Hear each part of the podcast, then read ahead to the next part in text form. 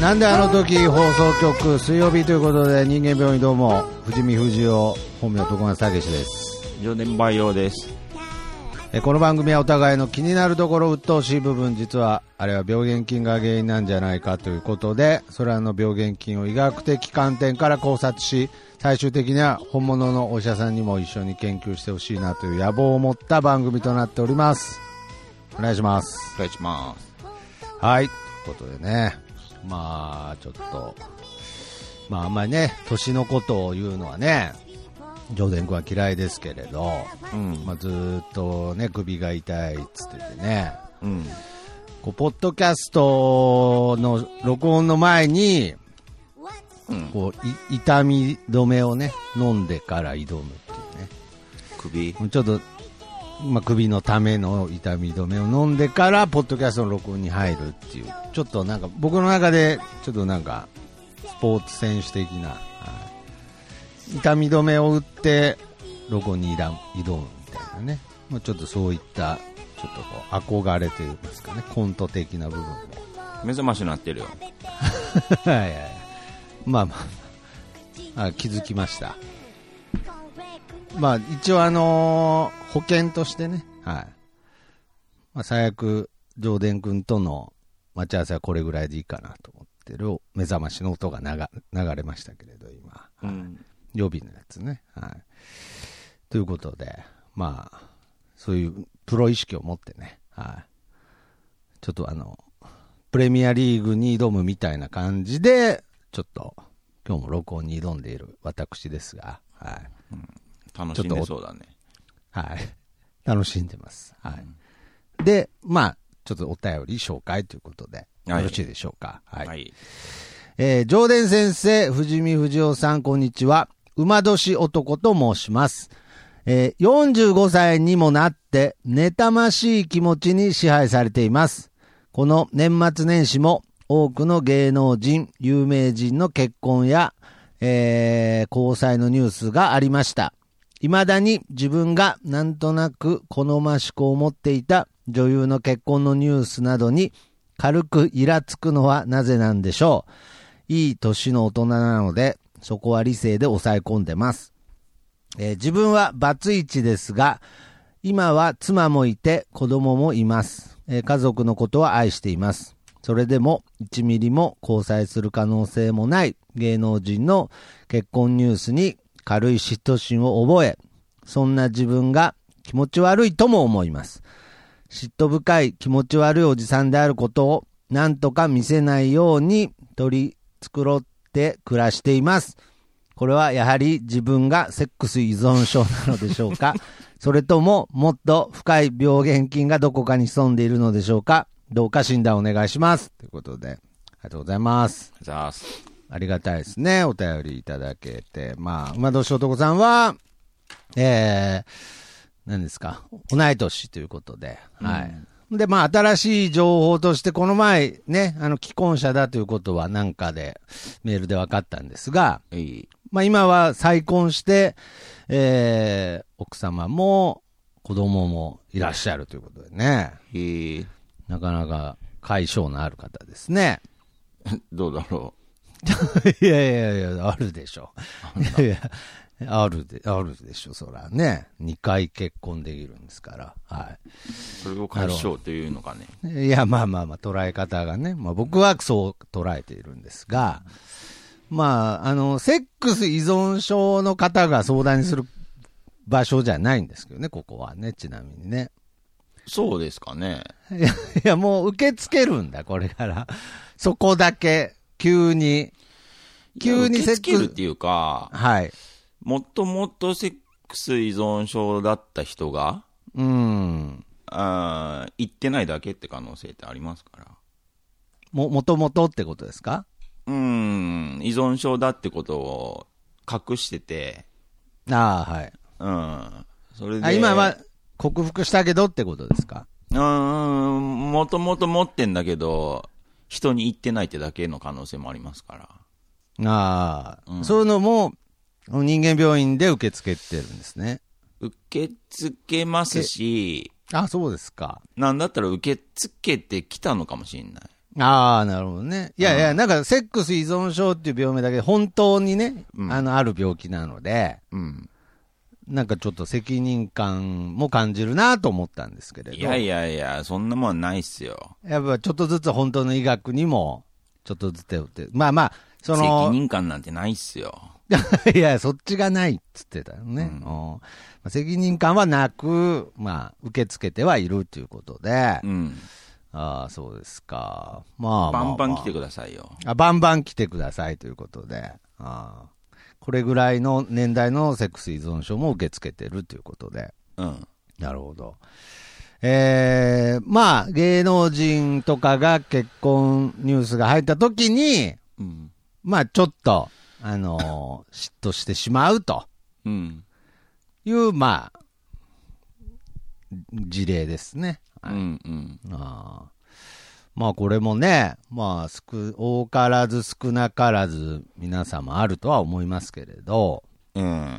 うん、まあ結局それにどう対応するかどう捉えるかみたいな部分で、いろいろね、変わってくるとは思いますけれど、生活がね。はい。ああまあもちろんね、僕もありましたよ。あの一番初めで覚えてるのは、まあ、この番組でよう言いますけど、涌井恵美が萩原正人と結婚したのが、うん。修学旅行の初日だったのはすごく覚えてますね。うんあ、そうっすか。はい。まあ、めちゃくちゃ落ち込んだというと、ちょっとごめんなさい、嘘になっちゃいますけど、うん。うーん、なんか一応、涌井恵美好きを公言してたので、うん。なんか、落ち込んだりした感じのことをしてた気はしますね。ううん、うん、ん。うん。まあ、ありますね、そういう。まあまあまあ。なんか、上田君はそういうのあるんですか、なんか。あもちろんありますよ。ああ。東電くんが今までなんかね、あんまそういうのは言わないようにしてるんですかその具体的には。いや、聞かれないだけっていうか。あ、聞かれないだけなんですかなんか上田くんがね、なんか好きな芸能人とかああいう話したことないなと思って。まあ、好きな芸能人ってそんないないですけど、ああ、そっち派ですか。うん、まあでも、はい女優、ミュージシャン、もろもろ、うんうんうんまあ、有名人と言われる女性が結婚するたびに、イライラしますね。うん。い や、イライラしてるんだ。あ、そうですか。今年は誰が結婚したんだったっけななんか、まあまあ、年末年始いろいろありましたよね。結婚した人いっぱいいましたよね、確か。なんか、堂本こう、あ堂本剛しか覚えてないですけど。ああ、そうですね。はい。なんか他にもいっぱいいた気がしましたけど。なるほまどあ、ね。いちいちかき乱されますね。かき乱されてるんだ。はいそうですか。なるほどね。まあけどそういうなんか学生時代から、うん。なんかそこの捉え方ってこう個性が出るというか、うん。まあ別に芸能人なんて俺らの生活に関係ねえじゃんって言ってる高校生もいました。うん。うん。当たり前のことなんですけどね。うん。うん。当たり前のことなんですけれど、やっぱりそことは、なんか深く線を引きたい人だったんでしょうね。うん。な一歩でも入ってきてほしくないみたいな、念を、念をしてる感はあったんじゃないですか。うん。うん。でそういう意味で言えば、やっぱりまあ僕らぐらいの年になれば、その念を押すとかでもなく自然とね、そことの一線は当然のごとくね、うん。引けてるわけですから、うん。まあそう、あんまり入り込むことはないんでしょうけれど、うん。まあけど、やっぱりどっかでその、うーん、まあこれは人それぞれの捉え方でしょうけどね。うんなんかこう嫉妬するってことは何かしらその世界が、うん。まあその、続いてるというか、世界線が続いてる証拠ではあるでしょうね。嫉妬が生まれるってことは。うん。うん。うん。全く関係なければね。うん。ああけどこれ別に漫画でもできますもんね。はい。漫画のキャラクターでも、なんか結婚して、ちょっと嫉妬しちゃった場合は、うん。絶対世界線繋がってないけれど、うん。何かしらどっかの世界線が繋がってんでしょうね。うん。うん。うん。うん。だから僕、ちょっと、半年前ぐらいだったらもう本当にね、メタバースの話とめちゃくちゃ繋げてたと思いますけれど、うんはい。まあ、ちょっとメタバースに関しては諦めたんで、うんあ思った以上に進化しないんで、うん。うーん。まあ、ちょっと今世は無理かなと思ってるんですけれど。あ、そうっすか。うん。まあ、現実的に考えていくと、まあまあ、あんまりそういう理想の世界と、まあ現実をあまり結びつけない方が幸せという定説でいいんじゃないでしょうかね。うーん。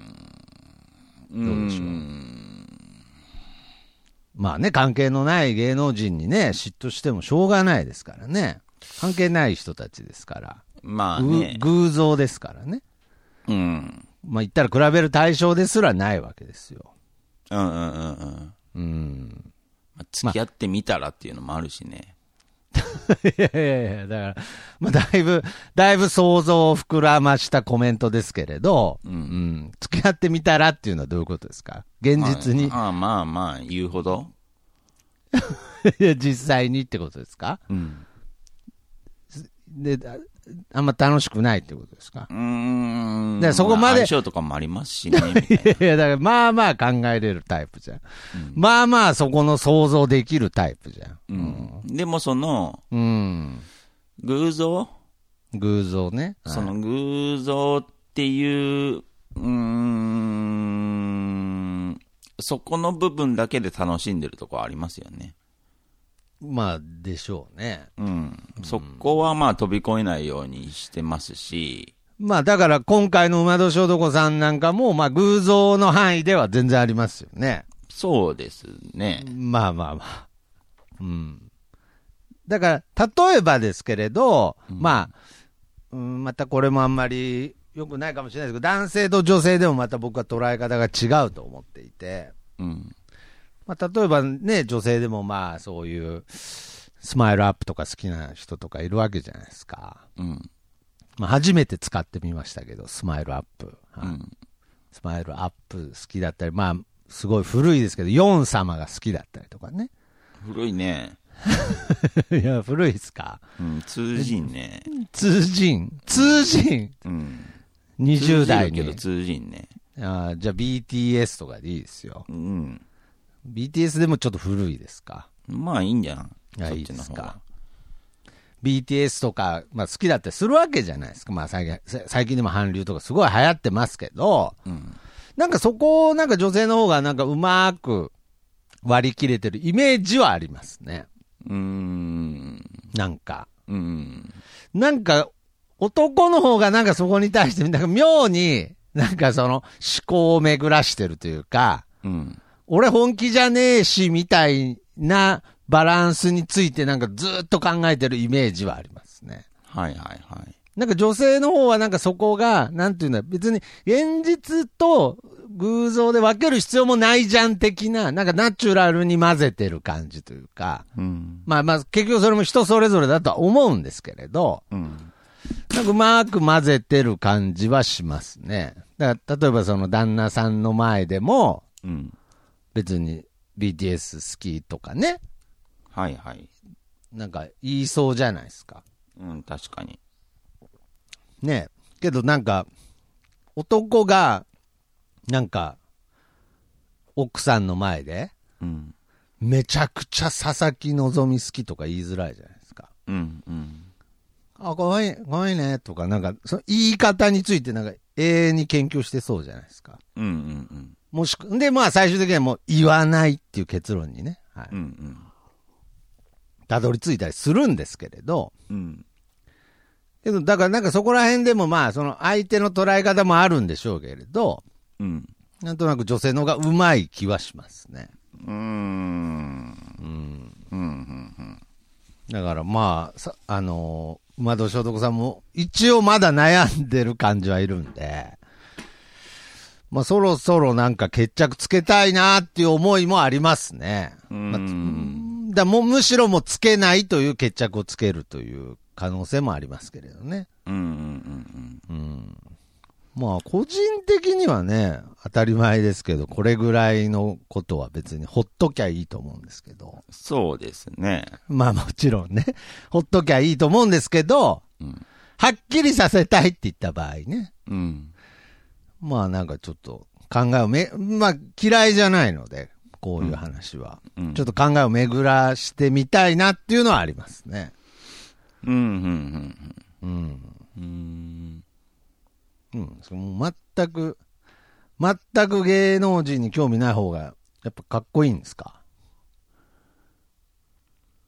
うーん。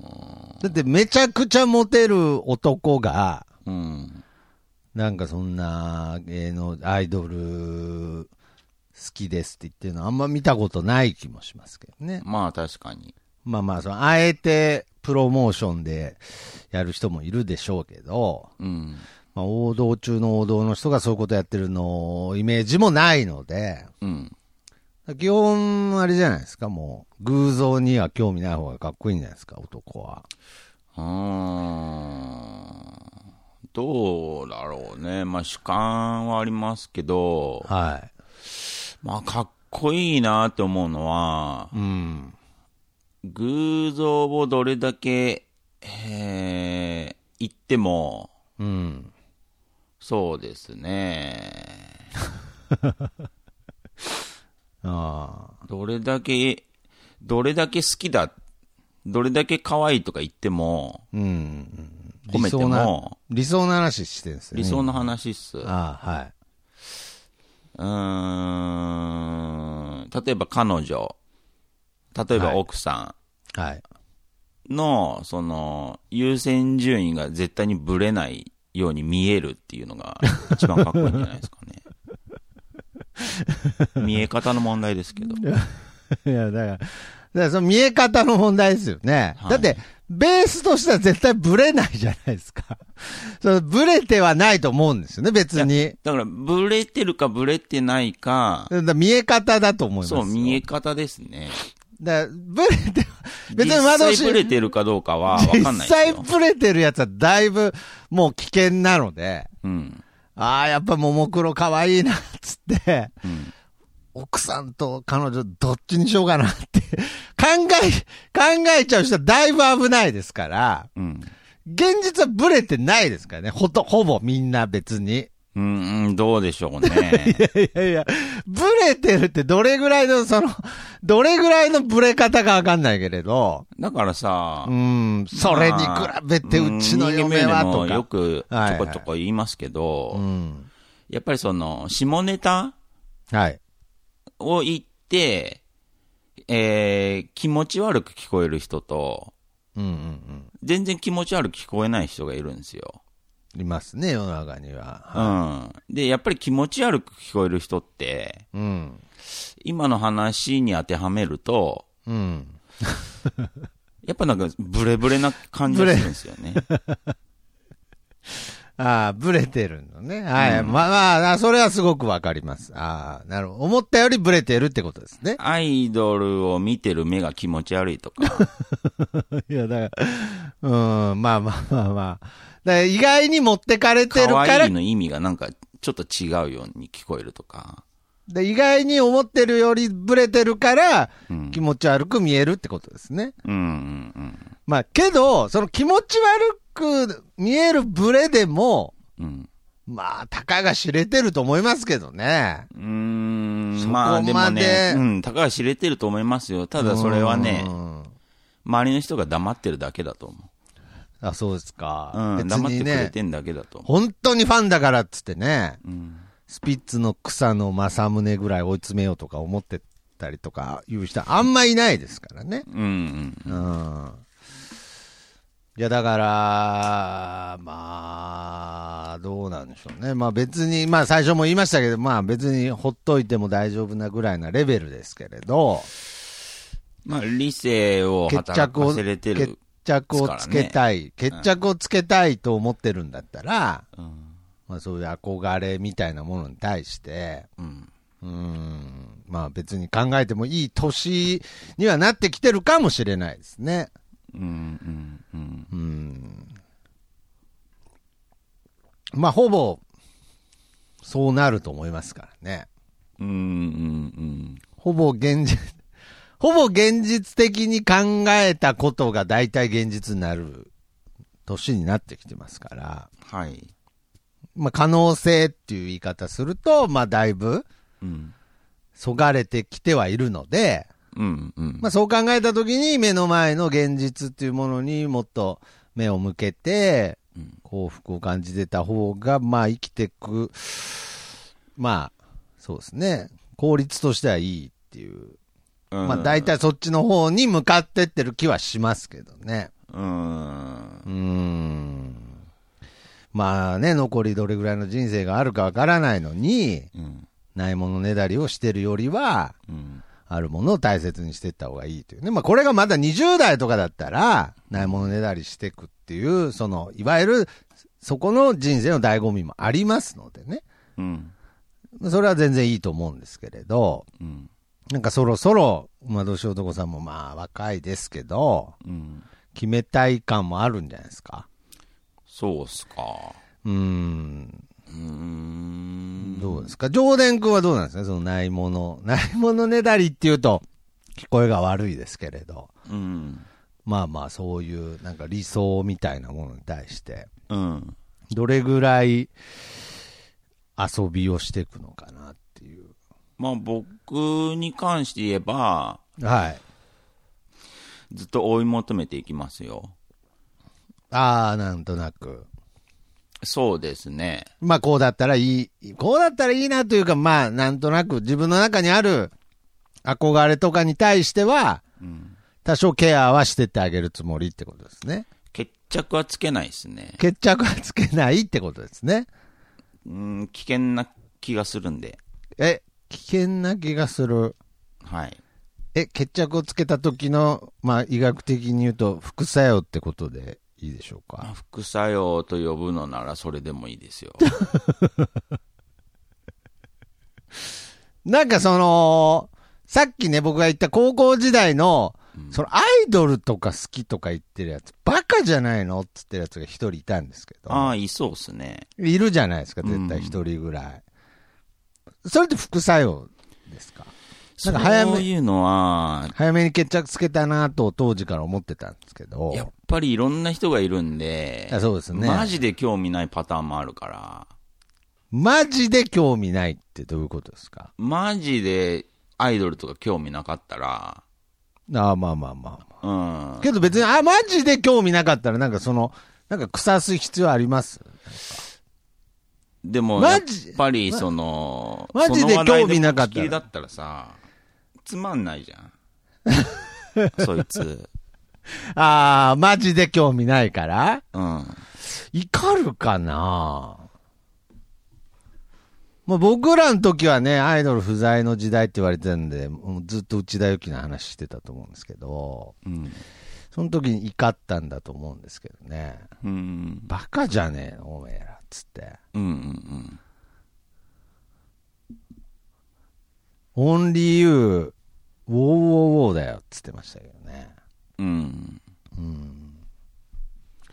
どういうまこあ、といるでしょう、そういう人は。いやいや、だから、なんか、むしろ葛藤してんのかなとかも思ったんですけど。うーん。そなんかい決着つの脳みそを覗いてみないとわかんないで決すから着ね。つ、決着つけたいという意思だったのかなと思ったんですけど。うーん。まあ、それか、本当に興味ない話がずっと続いてるから、うん。怒ったってことですかね。いや別にずとかねーっと、ずーっと喋ってた思い出もないんでね。 熟女が好きとか。いや、だから、まあ、そう、塾、塾長が好きなやつ、そこに怒ります。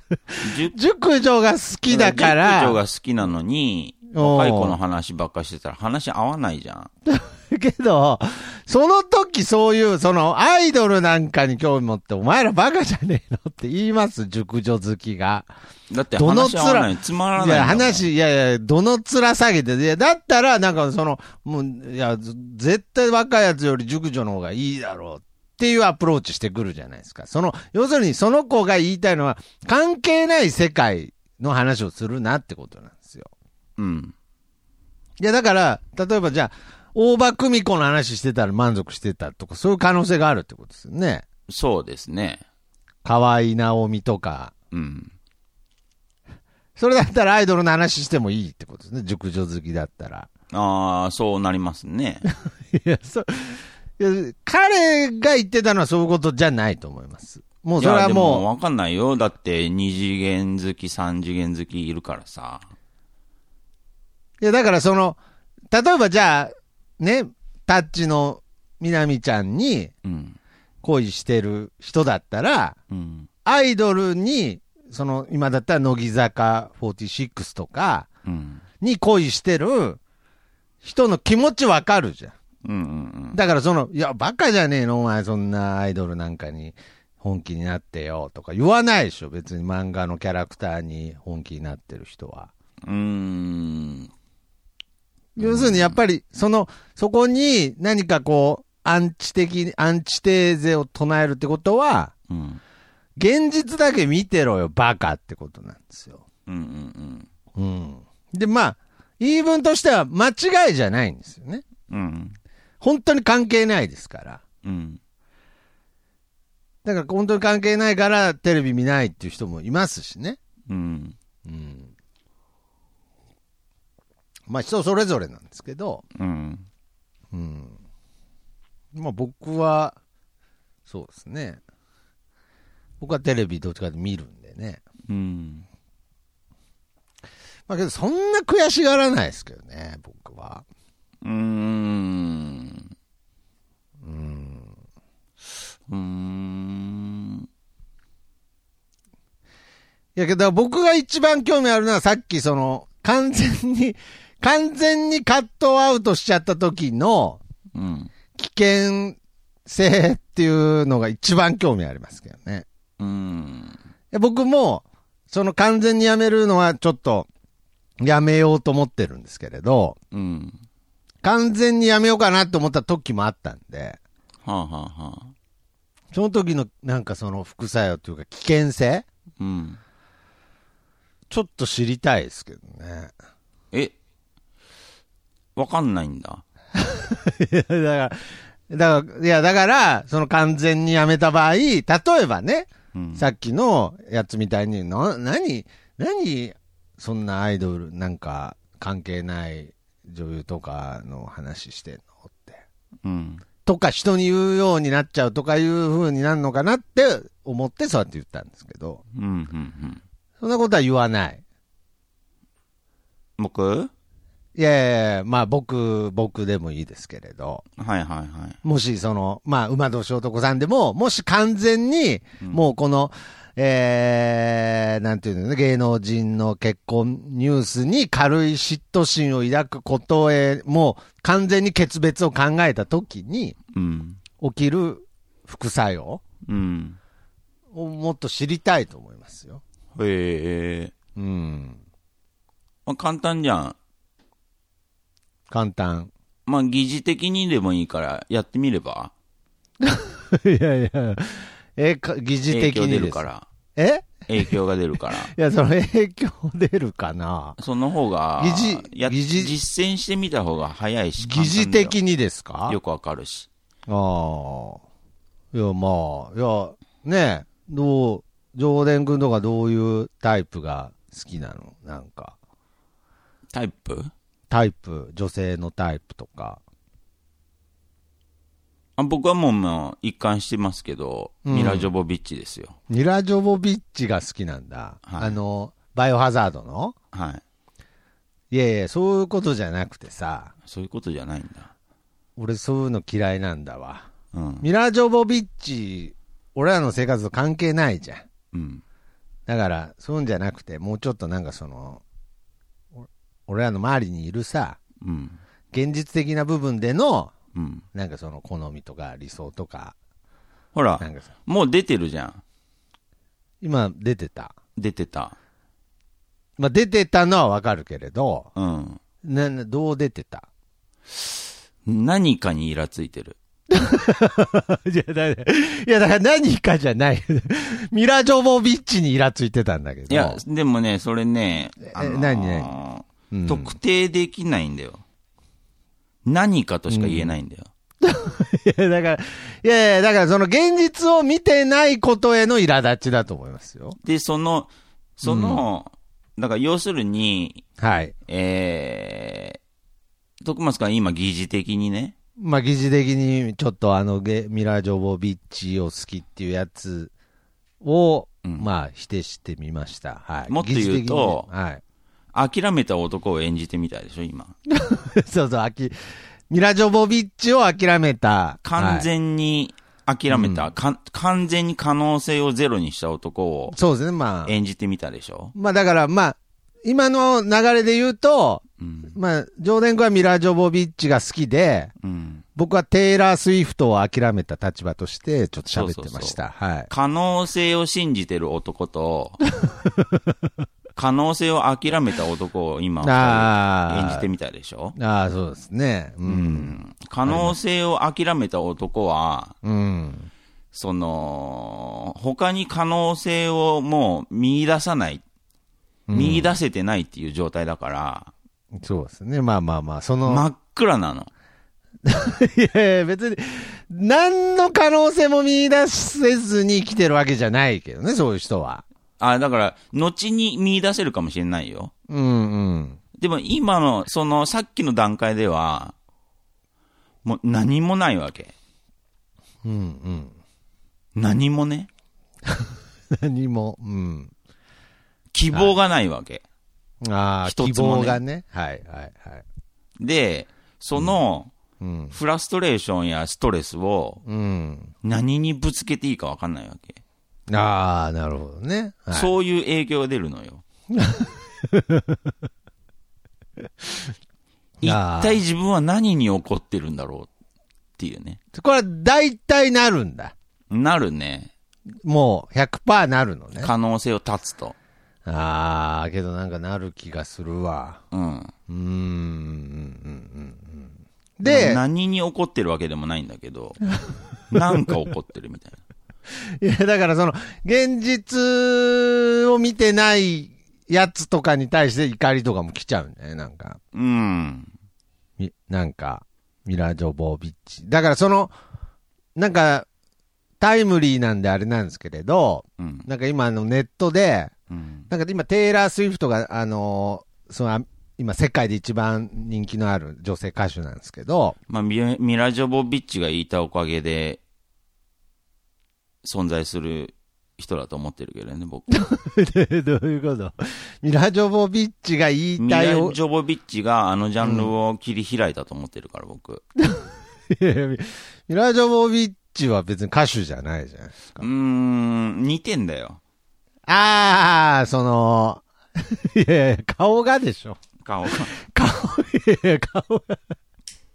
いやいや、顔が似てるだけじゃん。ミラ・ジョボビッチの口ちょっと小さくした人。ああ、うん。うん。なんかね、けど、どっかね、日本人が好きそうな顔っていうのがあるんだと思います。だから、そううんテイラー・スウィフトはちょっとダメなんですよね。ミラージョボビッチとか、うん。まあ、僕らの世代で言うと、あの、キャメロン・ディアスとかそうでしたよね。うん。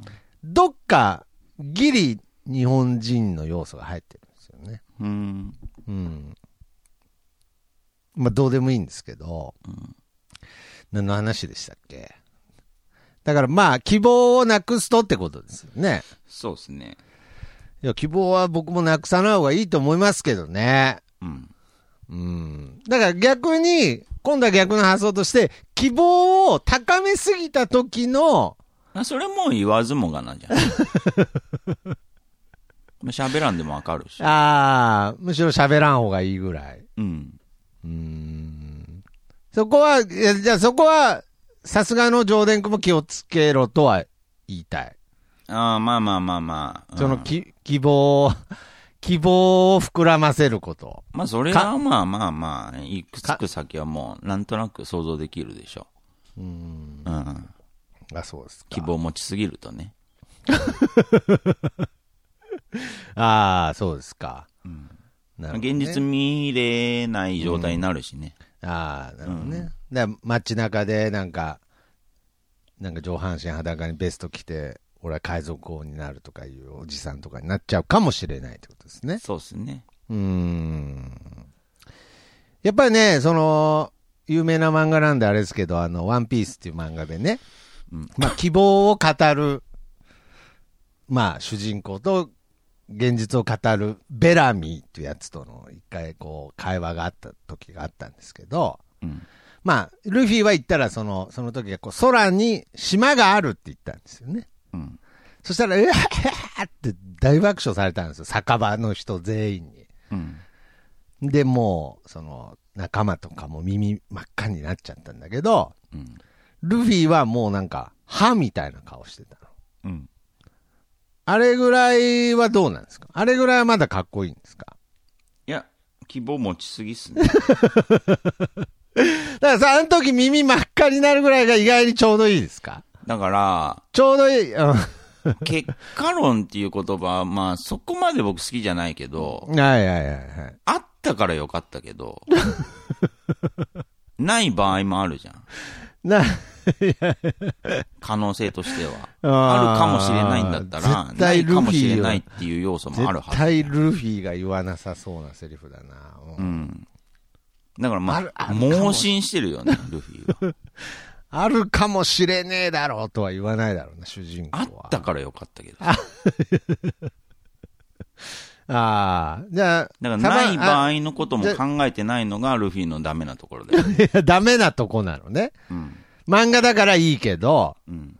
やっぱりプライベートにルフィいると、うん。あいつほんとなんか空気読めねえのなってなっちゃうってことですね。だからなんかない場合のこと付き合いづらいよをなちょっと考えてたら、ルフィもっと、もっと、うん。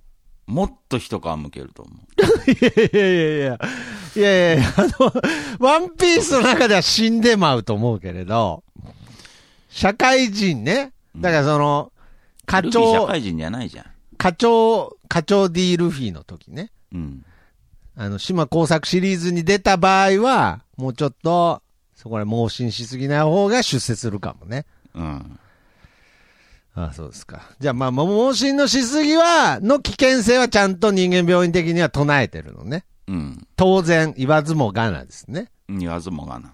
ああ、わかりました。じゃあ、まあ、その、盲信のしすぎは良くないですけれど、うん。希望を絶つという行為は、もう確実にイライラにつながる可能性が多いってことですね。希望を持ちすぎると、うーんう。ーんと、そうですね。あ希望を持ちすぎるとの話ですね。はい。そうですね。うーん。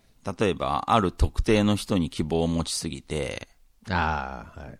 その人に、その特定の人に特定のことをやるかもしれない。そういや、まあまあまあ、まあそういうそういう事ね、件もありますわな。そういう事件もありますからね、そうそうそうそう、ん逆に希望を絶ってしまうと、持たなすぎると、はい。誰でもいいってなってしまうかもしれない。ああ、なるほどね。うん。うん誰、怖い誰で、誰でもいいから、うん。その希望を、なんか希望を持ってるやつを、うん。だから結局盲信する形になるだろうね。うん。うん。だから希望を絶ったことによって希望を持ってるやつへの、こう、反発心みたいなのが生まれちゃう可能性があるんでね。うんう。ん。だから、そうですね。まあ、サインとしては、はいはい。その、うーん、なんでもないことにイライラしだすんです よね。だから今まで起こらなかった、イライラしなかったことにイライラしだしたりするんで、うんうん。例えば、そうですね、もう日常生活で、テレビのリモコンがうん。あるべきところにない時に起こったりとか、ああ、そんなに。そんなことで起こったりするんで、ああ、そうですか。うん、それはもうちょっと、よくないです、ね。そんなことで起こるかねっていうう。ーん。それを元をただると希望に、希望を立ってたっていうそう可能希望性がが。ないからですよ。違うと思うけどな、リモコン。ちょっと、そういう理由じゃないと思うけど。まあまあ、だから、往々にして、なんかあの人イライラしてんなっていう場合、希望立ってる可能性があるってことですねだ。ってさ、怒るって理由がないと怒らないじゃん。うんうん普通はね。うん。うんうんうん。理由がないのに怒るっていうのは、あどんなんで怒るんですか 希望がないからですよ。あ。で、結構やっぱ希望って、まあ、やっぱりその現実と向き合っていくことによって削られてったりすることは多いじゃないですか。多だいでんすねだんね。多いじゃないですか。で、その場合に、現実的に考えてもう希望なんてないよなと思った時に、すごく軽い、なんていうの、ポップな、うん。ファッション的に持つ希望でも、一応、アクセサリー的にはつけていくっていう行為は全然、じゃあいいってことですね。まあ、いいっすね。もう、なんか、いや、そのある程度本当に希望になってるんであれば。 うんうんうん。まあ、腹の足しにはなりますよね。あそれでも持ってた方がいいぐらいのものっていう捉え方でいいいいっす。ああ、よかったよかった。ああ、そうですよね。うん。一応やっぱちょっと持ってた方が、ポーチにちょっと1、2個入れといた方がいいものではあるんですね。そのアメちゃんみたいに。うんうんああ、そうですよね。うん。うん。いや、僕もそう思いますよ。本当に。やっぱ希望はあった方がいいと思いますよ。うん。うん。でだからそ別に、の、誰かね、うん、ちょっと可愛いなと思ってたアイドルが、まうんあ、誰かと付き合った、結婚したってなった時うに、ん。ちょっと嫉妬してしまうとか、まあまあまあ、ちょっとね、か別に可能性まではいわいかないけど、うん。まあ、ひょっとして、あ、例えばなんか、あのーちょっと、ちょっと前になっちゃいますけれど、女優のね、あの、荒川なんとかっていう、うんあの、荒川だったっけな、新川かな、あのーバスの、ロケバスの運転手さんと結婚した女優さんがいたんですよ。うん。で、その時に、やっぱりなんかその、すごい人気の女優さんだったので、なんかその、例えば、竹野内豊と結婚とかね、佐藤健と結婚ってなったらあれなんだけれど、なんかその、ロケバスの運転手っていうところに、一瞬なんかみんなこう、希望を感じたっていうニュースがあったんですよね。うんうん。だからそんなようなもんで、だから絶対にそのアイドルとか女優さんとか絶対無理なんだけれど、うんどっかで自分にもね、そんな人生がね、ひょっとしてあったかもしれないっていう、なんかそのもう具体的なストーリーもなくふんわりを持ってるっていう希望があるわけですよ。うん。可能性。ううんん。だからそれは別に多少持っててもいいってことですよね。持った方がいい。持った方がいいっていう話でしたよね、今回。うん僕ね、まさにちょっと僕副作用で、うん。一時期あの、一郎に当たってた時期があって、一郎、へえ。野球選手の。うやん。っぱり一郎のその、なんていうんですかね、哲学というか、うん、なんかそういうのがすごく流行ってたので、うん。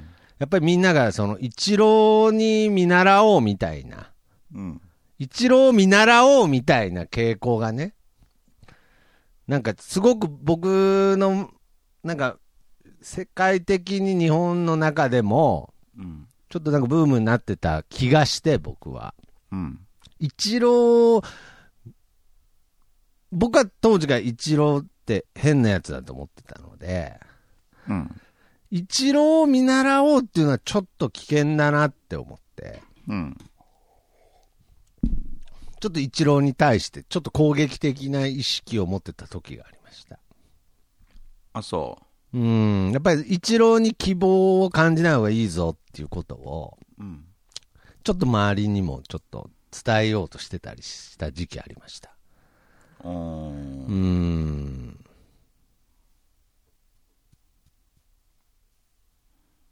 そうなんだ。そうなんですよ。はい。それはさっきの話とちょっと違うんですか副作用とはちょっと違うんですかねまあ、なんかちょっと違う感じはす る。なんか、なんかちょっと違う感じしましたね、なんかね。うん。なんかちょっと違ったな。うんな、な、なになんか、 逆、んん一郎は嫌いだからじゃないいやいやいやだいや、一郎、いやいや、だから今嫌いじゃないですよ、別に。うん。あー、けどどうなんでしょうね。うん。一郎と、まあちょっと希望というか妄想を膨らませると、うん。一郎と飲み行きたいかな。で行きたくないだろ即答じゃん、もう。うん。う。あ、行きたくない。行きたくないあね。行きたくないよね、なんか。いや、すげえと思うよ、一郎って。いやいやいや、もちろんすげえとは思ってるんですけれど、なんかその一郎を見習いなさいっていう発想は、うん。ちょっと危ねえんじゃねえかなと思って、なんか個人どういう的ところにえどういうところ見習いなさいっていう。なんでしょうね、そのストイックさとか、あと計画性とか、あーそういうとこねなんかそうそういう、なんか、そのビジョンを持つとか、うん。まあ、ね、一時期流行ったんだ、ルーティーンとかを持つとかね。うん、うん、まあ、本当にあの、流行ってた時は毎日カレー食べてた人何人かいると思いますよ、朝に。うん。うん、うん、うんう。ん。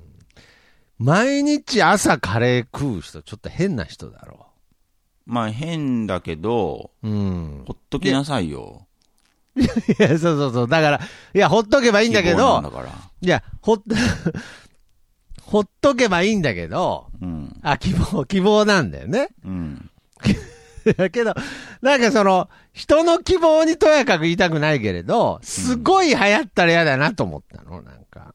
うーん。朝カレーが。いや、あの教科書に乗りそうな勢いだったかー、まあ、あれだわ。ら。うん。 うーん、確かにちょっと似てるわ、似てるわ、似てる。似てるは似てる。あ毎日カレー食べてさ、ーうん。イチロー並みにストイックにうん。生活したとしても、うん。イチローになれんから。 いや、まあまあ、まあ、そうだね。うん。うん。でいもやだわらかんないじゃん。いや、だから、いや、だから、そうそう、だから、いや、だから僕は今、その、その希望を、ね、止めて、止めようとしてたことは、なんか、大きなおせっかいだなって、今は思ってますよ。うんうん。今は思ってるけれど、まあ、ちょっと、自分の中で似た話を唯一探したら、うん。一郎に対してすごく思ったことあるんです。一郎に憧れてどうすんのっていうね、うん。感情だけ人生の中で一度持ったことあったなと思って。うんうんうん。うん。まあ、それだけ自分がだらしがないって思ってたんでしょうね。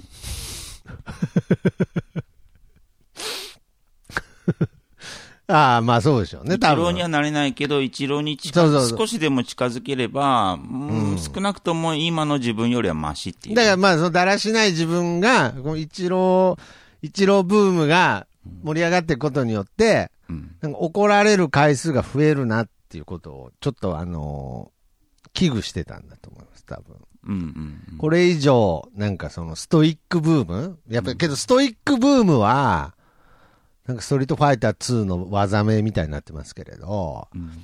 ストイックブームって意外にまだ終わってないじゃないですか。うーん、まあね、まあちょこちょこ、やっぱり、うーん、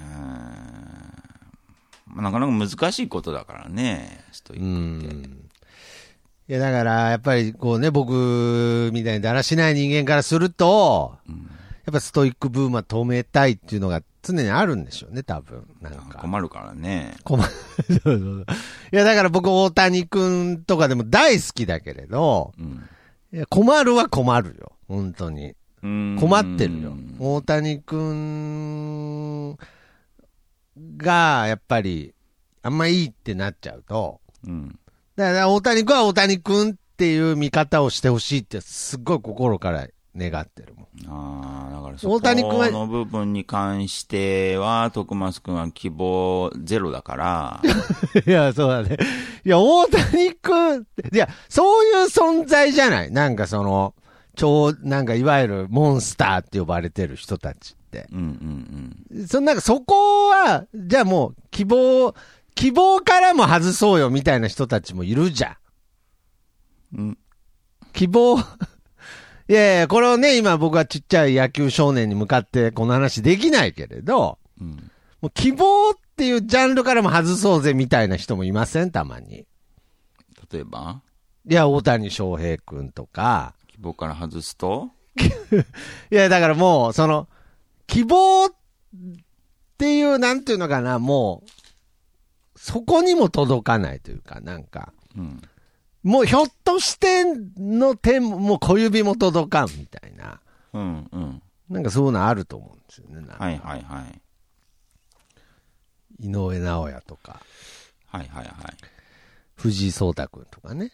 はい。うん。ひょっとしていけるかもみたいなうん。うん。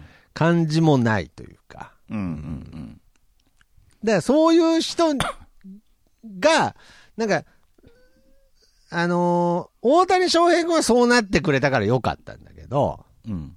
なんか一郎はなんか危うくなんか見本になりかけたというか、なんか、うんうんうん。うん、なんか全人類の目標になりかけたみたいなね。うんうん。感情、一瞬ちょっと危惧した時があったっていうだけです。うーん。まあ今考えたらそんなにみんな一郎のこと好きじゃなかったかもしれないですけれど。うん。ちょっと心配しすぎだね。いや、そんなに心配してないけど。ならんから。いやならん。ああ、う大谷君ですらならんってことね。大谷君ですらならんから。ならんからね。うんああ、そんな、そんな、そんな人はいないっていうね。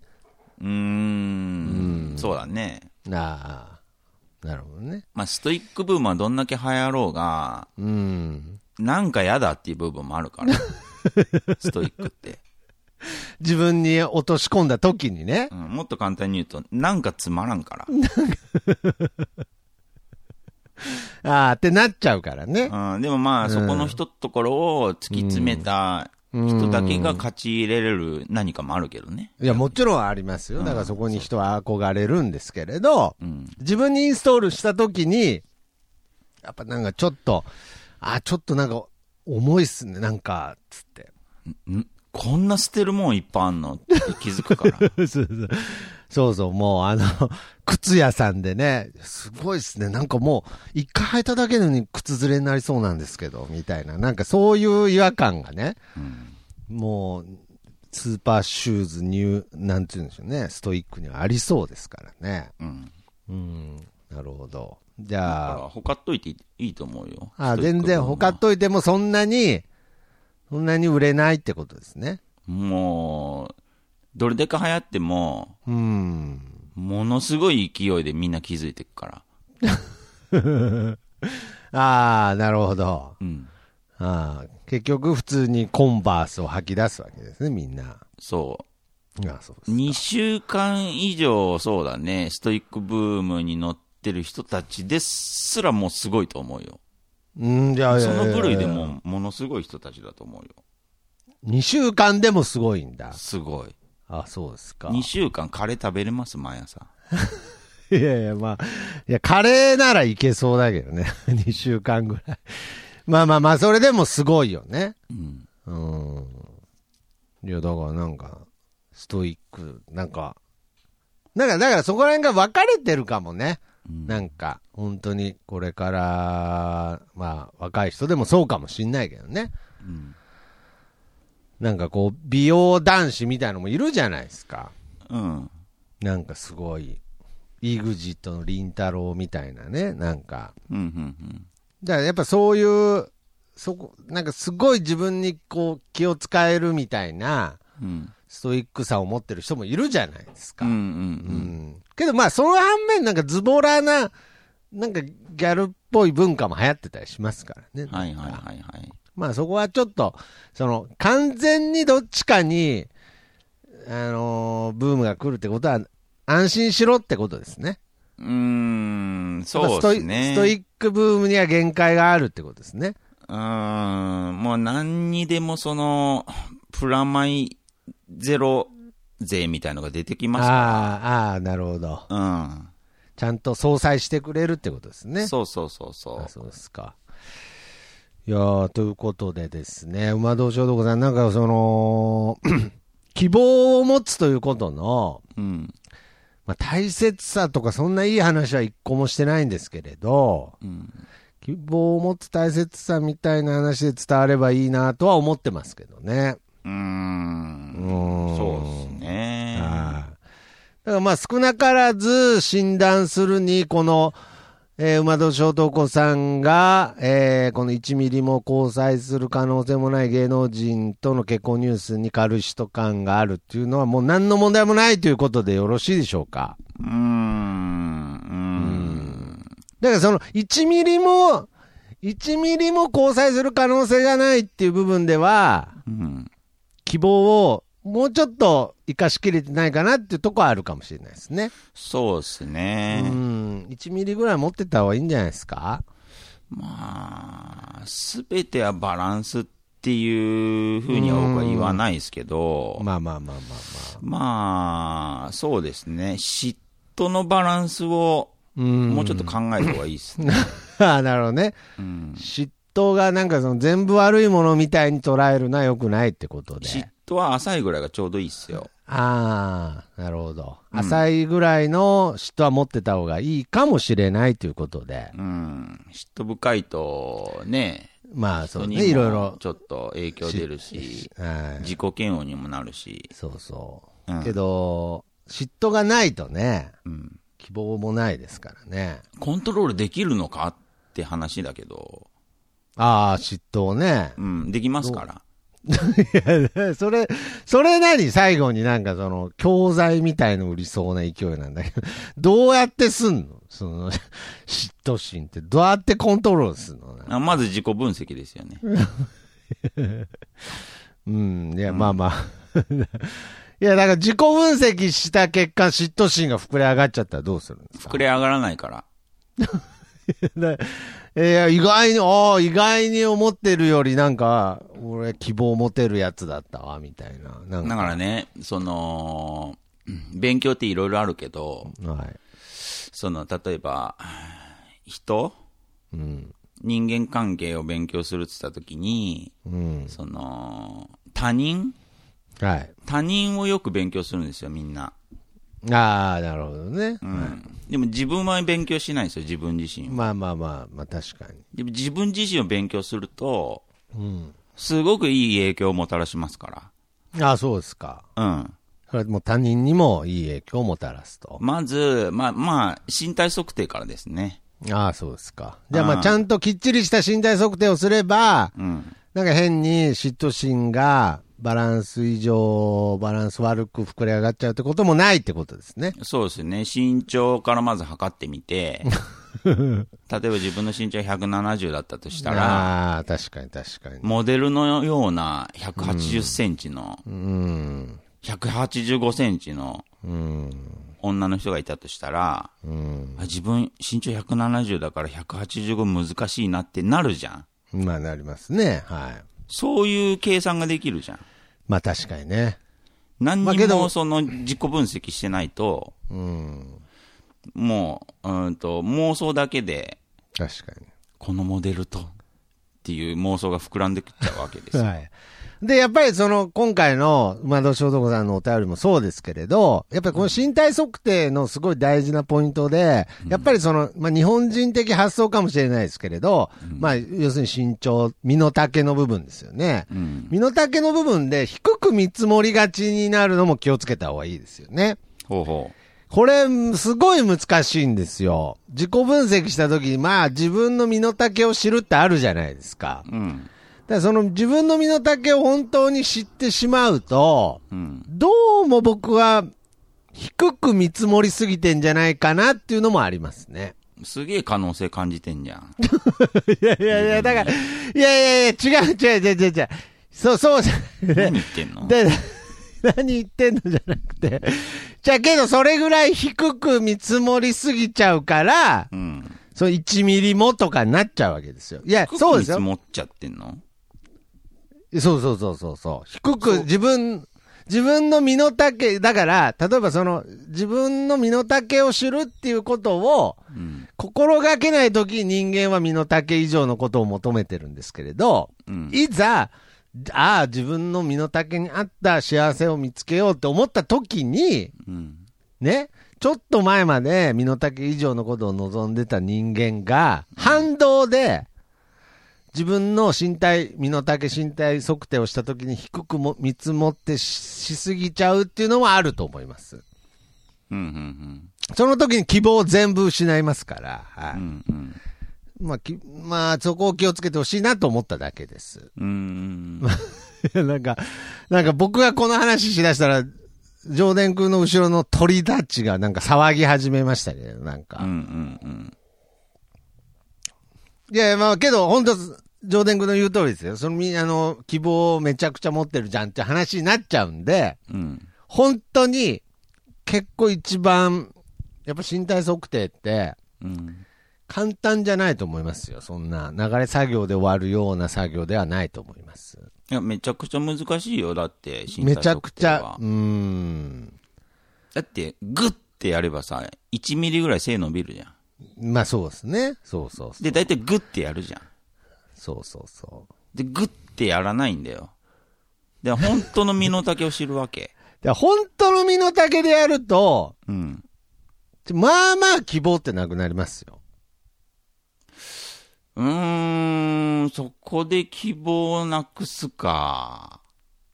いやいや、だからそれが、だから低く見積もりすぎてるんじゃないかっていうことも考えてくださいって言ってるわけですよね。そうなると高く見積もっちゃうじゃん。 いや、だから、いや、だから高くも見積もらないでくださいっつってるんですよ。え、そこ、うん、うん、うん、うーん。だからまあ、そういう危険性うん。うん。はすごい、あのーありますよね。うーん。うーん。そうっすね。あります、あります。でやっぱりやっぱりそこら辺が、なんかちょっとやっぱり、相撲界ぐらい緩いというか、まあだからその、今回は、その、新弟子、新弟子健さんのうん。身長を測る時の、うん。新弟子検査の身長測る時の、あの、小兵、小兵力士のあがき病ですけれど。うんうん。だから、やっぱそこは気をつけた方がいいとは思いますけどね。うん、うん、うん。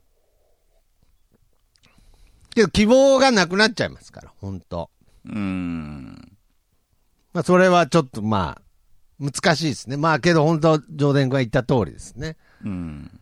あのーき希望がなくなりすぎちゃうことを恐れて、うん。まあ、結局、サバ読んでたら、うん。まあ、希望持ちすぎちゃうしね。そうですね。まあ、サバ読んで、まあ、それがね、うん。そのサバ読み分、まあまあまあまあ、頑張れればいいですいけや、どね。頑張れればいいですけど、まあ逆に言うと頑張らなきゃいけないけどね、サバ読み分だから、その、新弟子検査の公表力士のサバ読み病っすよね。うーん。うん。なんかサバ読むと頑張らなきゃいけないんだよね、余分に。まあけど、サバ読んだから頑張れるってこともありますよね。そこは、あれですよ。えー、また、えー、別問題ストイックさとかが出てくるんで。出てきますけどう。ん。じゃあ、まあ何がいいんだっていう話に結局なってきちゃいますからね。うん。別にストイックが悪いっつってるわけでもないので。うん。そうそうそう。ちなみに、上田君はサバは読まないタイプですかサバ読まないですね。ぴったり、ぴったりっす。ぴったり何センチでしたっけ ぴったり167センチっす。ああ、差は呼ばないですね。うん。 170って言ったことないんだ、人に。あ、ないないない、168はある よ。間違えてね。間違えてうん。うーん。どっちだったっけなって。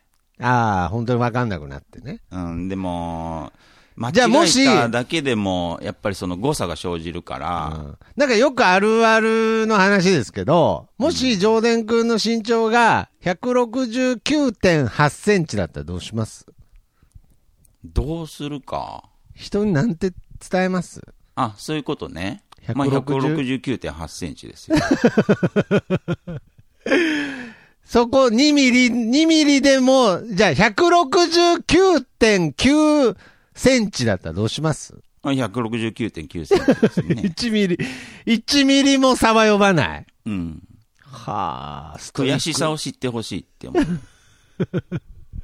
ストイックですね、ある意味。うん。で、その、悔しさを知ってくれたうん。人と、まあ、お付き合いしたいね。ああ、そうですか。うん。まあ、身の丈を、身の丈を知るとうん。いうテーマに最後はなりましたけれど、うん。うーん、まあね、1ミリも交際する可能、ないですけどね、そら。だから、身の丈を知るうと、ん1ミリもないですけどね。あの、目線はい。目線が確定するのね。うんだから僕だったら167センチっていう目線、うん。うんこれが確定するのね。そうすると、うん。世界がクリアに見えるから。うん。い や、だから、いや、だからそういう意味で言うと、その、本当の、まあ今ね、じゃあもう、馬田翔子さん、じゃあちょっと、こう、台乗ってくださいと。うん。まあちょっと、僕らで身長測りますんで、つって。まあ身長っていうか身の丈測りますんで、つって。うん。いやー、ほんと1ミリも、交際する可能性ないですねっていう、計測が出るじゃないですか。うん。その時に、え、1ミリもないんだって思うじゃないですか。うん。希望がなくなるじゃないですか。うん。うん。でその時に別の希望を作ればいいってことですね。うーん。それと、も、作れればいい。いいし、うん。作あれるなかかった。ら可能性ってめちゃくちゃ。いっ ぱい。いろんなとこにってことですよね。うん。だから別に、その、希望、希望に関してうん。安易になるなっていうことでもあるってことですね。うん、そうだね。じゃあこれはもう、上田君の口からも言えるわけですね。その、あの、芸能人が結婚したニュースに、うん。 1ミリの可能性もないっていうことはもうはっきり伝えていいんですね。うんんんなんつったいや、だから芸能人が結婚した時に、うん。嫉妬心が生まれるんですけれど、はいはい。で、1ミリも交際する可能性がないっていうのは分かってんだけど、うん。なぜか嫉妬心が生まれてしまうっていうのは、うん。 1ミリぐらい可能性があるのかもって思ってるからっていう可能性があるっていう話なんですよ。はいはい。けど本当に今身の丈を測ると、うん。本当に1ミリも可能性ないんですよ。うん。でそう思った方がいいってことですね。そう思った。だから その、しうんと、それ身長だけの話だからね。でちょっと泣きそうになったんで、今ね。身長だけ。身長だけだから、う。うんあんと、消去法でもあるんですよ。あ、は可能性の。い。はいはいは身長では無理だな。じゃあ、他に何があるかって。い。 他に何があるの他に付き合え。体重るとか可能性は何があるかって。だから、何も自己分析してないと、あーあー、可そういうこと能ね。性ゼロの、例えば、まあ、あー今身長の話しちゃってるから、もう身長でいくけど、はいはい。身長で、うん。ね、身長だけで行こうとするんだよ。うん。でもそれ可能性ゼロだから、ああ、えそれはゼロでいいのね、もゼロでいいの。はいはい身長に関してはう。ね。じゃあ、その、まあ、身長っていう部分で話してるんで、1ミリもっていう、このミリ単位の話なので、うん。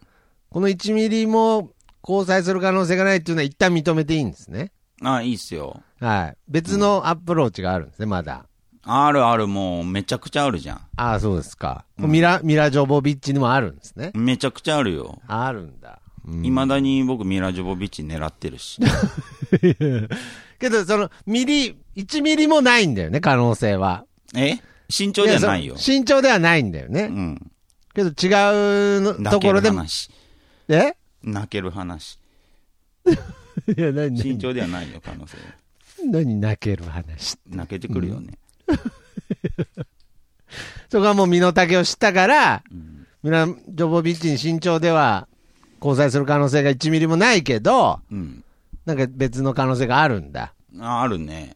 うーん。だから可能性が、その身の丈を知ったぐらいで可能性はなくならないってことでいいですかああ、そうだね。身のなるほどうんうんちなみになんですけど、身の丈の次、他に何の可能性があるんですかなんかいっぱいありそうな感じでしたけど、一個も思いつかないんですけれど。いっぱいあるじゃん、思考でも何でも。もうなんか2番手に妄想が出てきちゃいそうなんですけど、なんか。喋 り方。所作全部身の丈、なんかステータ全部ス。、全部身の丈に入ってる気がするんだけどな。あ、身の丈って言えば身の丈ですね。うーん。うん、何でもあるから。ああ、まあとにかく希望は、うん、希望はあると。うん、あるね。けど希望は持ちすぎんなと。うーん。難しいですね。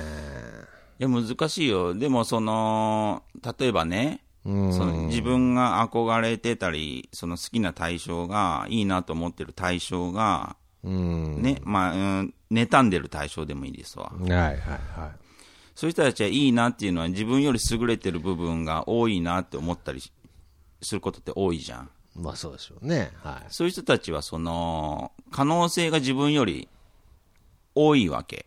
い。まあそうですね。はい。でも、すべて、うん。すべて可能性が100なわけじゃないから、その人たちも。ああ、そうですね。確かに。うん、潰れてる可能性もあるから、まあもちろんそうですね。ゼロの可能性を持ってる人たち。はいはいはいはい。確かに。ただ、その、自分がその人たちよりも少ないってだけだから、そうの、んうんうん。手数が。はいはい。ないわけじゃ ない。ないわけじゃない。その少ない手が、むちゃくちゃ手数少ないポジティカーブドじでゃん戦うんだよ。むちゃくちゃポジティブじゃん、あなた。ポジティブゃん。じゃない、これ。ああ、あ、そうですか。うんやるか、やられるか。うーん、あ、そうですか。うん。いやーまあまあまあ、だからポジティ勝てるブ、要素って絶対あるから。ポジティブじゃない、ただの、これは自己分析の勝話てるで要す素じゃね。ないな。勝ってる要素ってあるから、絶対 に。一つは。無限にあるからね、ああ、自己分析っていうのはどれぐらいまで時間かけていいんですかまあね、その、パパッと済ますことじゃないのはわかるんですけれど、あんまり時間かけてもう人生終わっちゃうんで、まあ、本気でやるんだったら、イメージと、本気でやるならどれぐらいの期間でできるのかなっていう。本気でやるんだったら最低1000時間です ね。最低ね。そんな、もう、そのあの、島根とかに合宿免許レベルではないね。うん。ああ、いや、僕ちょっと今行け、浜松とかの合宿免許みたいな感じで行けるかなと思ったんだけど、うん。最低1000時間か。うん。結構かかるね。1000時間ってどれぐらいえー、っと、1日24時間でしょうん。えー、っと、だから、10日で 240? うん。ああ、 え、あ、合ってますよね。10日で240ですよね。まあ、40日ぐらいですかね。ああ、意外に、ああ。 24時そうか。間フル稼働して。まあまあ、じゃあ、掛け算として。まあ人生で考えれば、まあ、短いです。ああ、そうですね。半意外に半年ぐらいでいけますね。うん。あ、まあまあまあまあ。まあ、集中、結構集中してではありますけど、うん。まあまあ、頑張れば半年で自己分析終わるってことですね。まあ、ちゃんとやればそんな苦じゃないっすよ。うん。だから、まあ要するに、そのそう、ですね身長さば読むとか、ああ。そういうことしなければ、そうですね。早いじゃないですか。はい。うんあのーまあ、一個ね、まあ、人によりますけど、おすすめできないのが、あの、自分探しの旅とかに出るとね、うん。あの自己分析どころか、あの、希望を勘違いして帰ってくる場合が多いんで。ああ、そうっすうね。ん。そうっすね。それはありますね部。屋、 部屋にこもってやった方がいいかもしれないですうね。んうん、それが一番いいと思いますよ。まあ、最低1000時間ね。うん。うん、1000時 間かかるんだ、やっぱり。だから大谷翔あー平にも うん。勝てますんで、僕は。勝てるとこはあるんだ。思いっきり負けるところもあるけど、それは思いやまあまいあっきり大谷翔平が勝てる部分で戦う場合の話でまああってまあまあまあまあまあ、わかりやすく言ったらね、野球で勝てるっつってるわけじゃないですからね。うん。うん。あ、そうですか。うん。投信で勝てるっつってるわけじゃないですからね。うん。あ、そうですか。なるほどね。で、変な、変な、えー戦い方もありますよ。ああ、まあまあまあまあまあ。身長の低さ、どっちが勝ってるかとか。だ、例えばね。まあ例えまあ、ば無無限にありますよね。無限にありますから。でこの世には身長す低い方が好きな人もいますからね。そうそうそう。うんまあ、ミラー・ジョボビッチがどうかは知らないですけれど、多分ミラー・ジョボビッチは大谷翔平の方が好きだとは思いますけれど、大谷翔平のどこが好きかって話だよね。でもなあなるほどね、そうですね。んんじゃあよかった、なんか僕、あの身の丈を知るっていうことが、うんなんかその可能性を消す行為になってんじゃないかなと思ったんであすけど、可能性を消 す行為ですよ。さっきも言ったけど、消去法ですから。自分には何が残ってるんだろうって話いで。や、だから残、だからその、その、残ってるものをうん。探してないってことですね。そうです残ね。ってんのに、可能性がゼロ、可能性がゼロって簡単に言い過ぎで、全然探してないってことですね。うん。うん。ゼロなのに武器だと思ってるとか。うん、ゼロ、ゼロですら武器になるってことですね。あゼロは武器にならないよ。はっきり言っとくけど。でああ、そうですか。うん、ゼロは全く武器にならないから。ある意味とか、そういうことじゃなくて。うん、ゼロのものは捨てなさいって話です。で別のとこ探せば絶対あるんですね、可能性が。絶対ある。いや、 なんか、こんななんか、世界で一番ぐらいなんか、ネガティブな、 ポジティブな言葉みたいな。 その絶対あるんだ。絶対ある。けど、絶対身の丈は知れと。希望は、 希望をどんどん消してけっつってるんですよね、今。 うん。でも、絶対残るっつってるんですよね。僕には根拠のない自信ってないもん。ああ、希望を、希望を安易に持つなって言いつつ、希望は必ず誰にでもあるっつって今喋ってるんですよね。あ、そうそう。だからその希望がない部分もあるよって。 で、それをちゃんと明確にしてねって。そうですよね。だからうんなんか、ちょっと聞きようによっちゃなんかね、必殺ダブルバインドみたいな感じも若干するんですけれど、うん。なんか希望を持つな、希望を持てみたいなね。うん。なんかちょっとそうにも聞こえるんです絶対希望あると。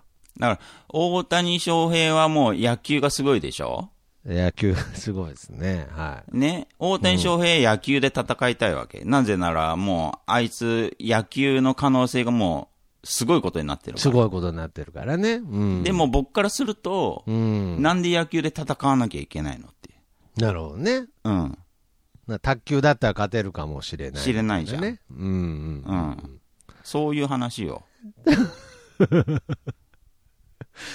で、で、ミラジョボビッチには、うん。卓球で勝ってるとこしか見せないとかね。ああ、そうだね。うん。まあ、そうしないと。 多分、ミラジョボビッチ、持っ大てか谷れちゃう翔平が野球選手って知ってると思うけど、多う分。んうんうん。まあまあまあまあ。でも野球できない環境に誘い込めばいいじゃん。 それ、今希望の話してんだよね。一応 今、希。望の話してる。ああ、うんいやーけど、なんか、ヤンキーススタジアムなんか行ったらもう希望ないじゃん。いやいやいやいや、まあまあ。いやなななんでこのタイミングでヤンキーススタジアムに連れてくかわからんけだど。からね、なんで不利な、な状況に自分をうん追い込めるのかって、みんな。うんうん、うん。あ、それはもう、意外に熱い思いを持ってる分野なんだ、そこ。それは自己分析しなさすぎて、 例えばまあ今、大谷翔平がやり玉に上がってるけど、うん。大谷翔平と戦うには野球しかないって思ってるからだよ。いや、まだ。自己分析しなさすぎて。まあまあ、この話ちょっと長くなりそうなんで。うん。なるほどね。いやけど、すっごいテーマとしては興味深いんで、ちょっとまた、いつかこの話を深くしたいですけどね。うん。うーん。けどなんか僕は単純に、まあ、入り口ですけれど、うん。あの、希望があるということが知れただけで、うん。嬉しい回でしたけどね。うーいん。や、だからこれ、あのー、上田くんが喋ってなかったら、馬戸書子さんは、あのーこの1ミリもないですよって、告げたことによって、うん。ゼロだって思っちゃう可能性があったなって思います。うんうーん。そうだ他ねに。もいっぱいありますから。う。うん。うんん。自分でないと思ってても実はあるってパターンもありますからね。そうですね。だからその、なんか、斎藤由貴の歌じゃないですけど、その探し物は何ですかみたいにね、うん。こういっぱいこう探してた時は見つからないけれど、ちょっと探すのをやめた頃に見つかるみたいなこともあるってことですね。 うん。いやちゃんと見つけてほしい感じでしたね、なんうんか。自己分析してって言ってるからね。なんか1000時、1000時間内だったらなんかいろんなパターンでいいのかなと思ったらなるべく自分で見つけてってことだね。なんとなくでやってたらダメですからね。ああ、やっぱり自己分析できないということで。うん。ああ、そうですか。うん。なるほどね。わかりました。まあ、だからその、まあ、だから、ということは、まあ、じゃあ、えー、またし男さんは、えー、自己分析、身の丈測っただけで終わったと思っちゃってる病みたいな感じでいいでしょうか。うん。測ってないけどね。身の丈すらね。うん。ああ、なるほど。身体測定したことないんじゃないかああ、なんか身体測定とスポーツテストがもうごっちゃになってるかもしれないですね、なんか。な。うん。結構、ちゃんとやってなかった可能性ありますね。ああ、なるほどね、うんはい。反復横跳びとかね。うん。まあ、あれも体力テストですけれど、体力テストもだから入ってますよね、多分。なんか自己入ってる入ってる入ってますよね。うん。うん。なるほど。だからまあ、自己分析、なんかやってない病ですね。うん。 じゃあそうですね。まあまあ、シンプルですけど、うん。まあ、自己分析やってない病ですね。スポーツテスト、ちゃんとやってない病ですね。あ、スポーツテストちゃんとやってない病ですか。うん。やってこなかったた、病ですね。ああ、なるほど。うん。反復横跳びね、特に。うん。あと、なんだっけ、あの、踏み台はい昇降。背筋力のやつ とか。あれとか多分ね、あの、あれ手抜きがちチなんでェすーかンを緩ました段階でガンって引くような感じで多分やってたと思 いますよ。ちゃんとテンションかかった状態で、ガンって引くんじゃなくなて、んか正式にね。うん。だからさ握力とかでも、ちょっとこう、ももにつけちゃったりとかね。そうそうそうそう、親指ももにつけてみたいなさ。親指ももにつけたりとか、正規のやり方、ちょっとズルしてるってことですね。うーん、じゃないですかね。うああ。ん、じゃないとこんな嫉妬深くならないと思いま す。いや、そんな嫉妬深くなってねえけど。うん。あ、そうですか。うん。あじゃあまあ、スポーツ、スポーツテスト手抜いてた可能性ある病ってことですね。そうっすね。うん。うん。スポーツ、身体測定じゃなくていいんですね。はい。スポーツテスト手抜いてた可能性ある病ということで。で僕も改めてやらなきゃいけないなっていう項目はありますよ。さっき言った背筋力と あかー、記録上はそうで200ですからね。ビーンってやってたんでしょうね。たわんだ状態で、チェーンがたわんだ状態でガンって引いたら200弾き出しちゃったん で、その針の勢いでしょうね、多分、ね。針の勢い。 でもわかんないじゃん、どこか正確な位置。ああ、まあ、その基準がわからないですけど、多分その背筋力200っていうのは、な、なんですか、その、室伏ぐらいあるんですか、なんかそれ。いや、でもね、うん。まあまあのやつで120とかだ った。ああ、そうですか。でも数字で200って出た以上、うん人に200って言うしかない。いや、だから、まあまあまあまあまうんあ。。 まあ、ちょでもそんなわけないじゃん。そんなわけないからね。うんん。もう一回正規に測った方がいいかもしれないですね。だからそういうほころびうん。が、やっぱりなんか、ちょっと悪影響とか出たりしますよね。ああ、だからまあ、馬年男さんも、まあ、その身体測定、体力テストとかで、背筋力ビーンってやってた可能性があるってことですね、なんか。そうですね。ああ、もう反復横跳びの時ともう全然線超えてないみたいなね、もう。うん両端線踏んでるみたいなね、なんかパパパパよいしパパパっつスタート、ピーって、ピあーーって言う前にもう動き出すとか。って。そうそうそう。あの、いまだに、いまだにどっちでもいいけど、なんかよくあるあるで謎なんだけど、あの、小学生の時、斜め懸垂を永久にできるやつって言ったじゃないですか。いまだに、いまだにあれもうなんか、霊、心霊現象なんじゃないかって思うけれど、うん。あれみたいな、みんな、先生もなんかおかしいな、みたいな感じで、なんか、あれなんなんですかね、なんか。うーんのえ。なんでしょう、ね。斜め懸垂永遠にできる、あの、まあ、どっちかっていうと軽い子で多かった気がするんですけれど、はいはいはいはい。 あれ、あれなんか永遠にできるぞみたいになっちゃうんですよね、なんかあれ。まあ、可能性がめちゃめちゃあるとか、かもしれないですね。いや、で、絶対なんか、いや、なんか先生もなんか、絶対間違ってるって言うんだけど、うん。別に本人も別にわかんないじゃないですか。斜めで懸垂やれって言われてるだけだから、うん。ズルもクソもない。 ほんでなんか、なんなら周りにもう、それズルだよみたいなこと言うやついるんだけれど、うん。本人がしたら、ズルもクソもないじゃないですか。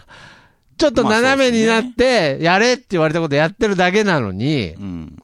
で、永遠にできるからやってるだけなのに、だその永遠に斜め懸垂できる子が、 はいはい、はい。その可能性50ぐらいあったとして、ああ、はい。可能性1しかないやつから見たら、まあ、 嘘みたいでしょうね。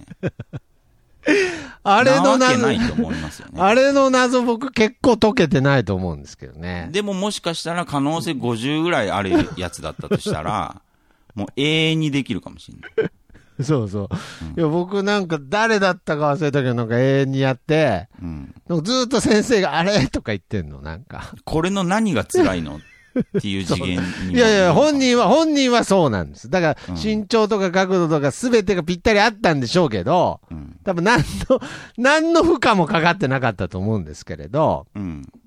まあ標準で何回できるか忘れましたけれど、うん。まあ、懸垂とかでもね、なんかよくあるじゃないですか。なんかずるだ、ずるじゃないとかね。うん、あるね。じゃあもう本当ルール教えろっちゅう話ですからね、ちゃんとまず。うんうんそんなに日常で懸垂なんかしないんだからさ。うん。うんうんだからもう一回、もう一回ちゃんとみんなスポーツテストした方がいいかもしれないですねうん。。そうですうね。ー。うんん。己も他人もわかりますよ。そうですね。まあ、僕も今こんな、こんな肩の状態でソフトボール投げやったらなんか5メートルぐらいしか飛ばなさそうですけどう。ん。まあ一回ちょ地っ面かともし。れないね。 あ何っメてーなトるルかともかね、じゃうん、ポトって落とすかもしれないけど、うんまあじゃあちょっとスポーツテスト、まあちゃんと測定してない病ということで、うん。まあ、まあ、吉田さん、ぜひもう一度ね、うん。自己分析、約1000時間かけてやってほしいなと。うんうんだからどこに嫉妬してるかですよね、結局。まあそうですね。何に嫉妬してる か。その原因。そう、いや、そうそうそう。だからまあ、そういう意味では芸能人なんかね、特にもう一面しか見てないですからね。まあ、ほぼまあ、見た目しか見てないでしょうね。うん。うん。だからその、自分に可能性のない部分、ゼロの部分で嫉妬なんか人ってしないですから。うんうん。だから少しでも可能性のある部分に人はいや、ない嫉妬ですするんでけすど、よ。ね。妬むん ですよ。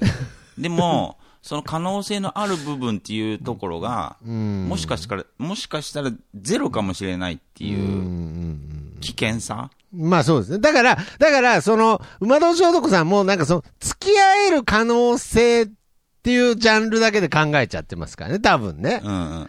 その別に交際できるっつってるわけじゃないですからね。うん。だから、なんかか、なんか可能性があるってことですよね。 うん。なんかの。その結婚した芸能人に対して何かの可能性はあるってことですね。うん。でその交際できる可能性もあるってことですかあ、それは当たり前 でしょ。そりゃそうでしょ。あるんですかミラ・ジョボビッチと。 あるあるあるあるある。いやいやいやめちゃめちゃあるよい。やいや、めちゃめちゃある言い出したよ、この人。あ、そうですか。うん僕もテイラー・スウィフトと付き合える可能性あるんですかあ、あるよ、それは。大丈夫こんな結論で。で可能性を突き詰めないと、ああ、何か少なくしとらもあるでしょ少なくとも1000時間は。う。テイラー・スウィフトが、うん。あー笑ってくれる何かってあるでしょ。 いや、だから、テイラー・スウィフトが一回微笑んでくれる可能性と、うん。交際できる可能性は違うじゃないですか。うんい。や、だから僕は、その、テイラー・スウィフトが一回でも微笑んでくれる可能性っていうことを考えればいいのかなと思ってたんです。うん。うん。交際はできないですよね。だから交際する時の、うん。 うん、なんていうのかなあー、パズルみたいなもんで、いや、まあまあ。微いや笑み、そうです一まあまあ、微そう。笑みでパズル一個埋まりますから。ああ、だからそういうのをちょっとずつ埋めていくと、うん。なんかちょっと違う気がするけどな、なんか。パズルですよ。ああ、そうか、そうかう。ん交際はパズルですよ。けどあんまり僕はテイラー・スウィフトのピース集めに集中しださない方がいいですよね。さっきのバランスっていう部分で言うと。 え、なんでいやいや、だって、いやいや、だからなんか、ね、なんか小さい可能性を1ピース見つけたとして、はいはい。よーし、よーし、次は2ピース目だっつって、うん。なんかもう1000ピースがあるテイラー・スウィフト、 ジグソーパズルを作ってるんですけれど、うん。よし、よし、2年目、2ピース目だとか言って、うん。そんな人生でもいいんですか一ピースしかはまんない じゃん。今の話で言うと。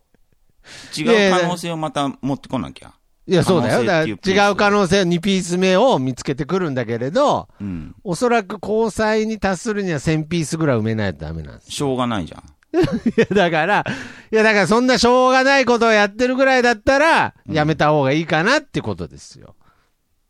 あーって思うならやめたらいいんじゃないだからそうなってくると、だんだん自己分析をうん正確にやると、ああ、1000ピースセットか、テイラー・スウィフトと思って、うんうんうん。だんだん可能性を減らしてっちゃうから、希望がなくなってくってことになっちゃうんですよ。